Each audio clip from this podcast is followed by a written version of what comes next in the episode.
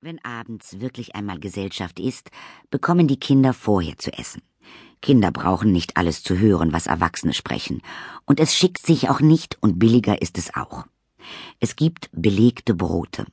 Mama nascht ein bisschen mit. Papa ist noch nicht da. Mama, Sonja hat gesagt, sie kann schon rauchen. Sie kann doch noch gar nicht rauchen. Du sollst bei Tisch nicht reden. Mama, guck mal die Löcher in dem Käse. Zwei Kinderstimmen gleichzeitig. Tobi ist aber dumm, im Käse sind doch immer Löcher. Eine weinerliche Jungenstimme. Na ja, aber warum, Mama? Wo kommen die Löcher im Käse her? Du sollst bei Tisch nicht reden. Ich möchte aber doch wissen, wo die Löcher im Käse herkommen. Pause. Mama. Die Löcher. Äh, also ein Käse hat immer Löcher. Da haben die Mädchen ganz recht. Ein Käse hat eben immer Löcher. Mama, aber dieser Käse hat doch keine Löcher.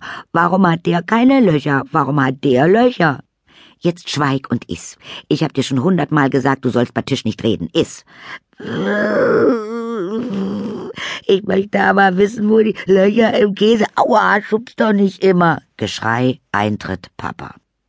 Was ist denn hier los? Guten Abend. Ach, der Junge ist wieder ungezogen.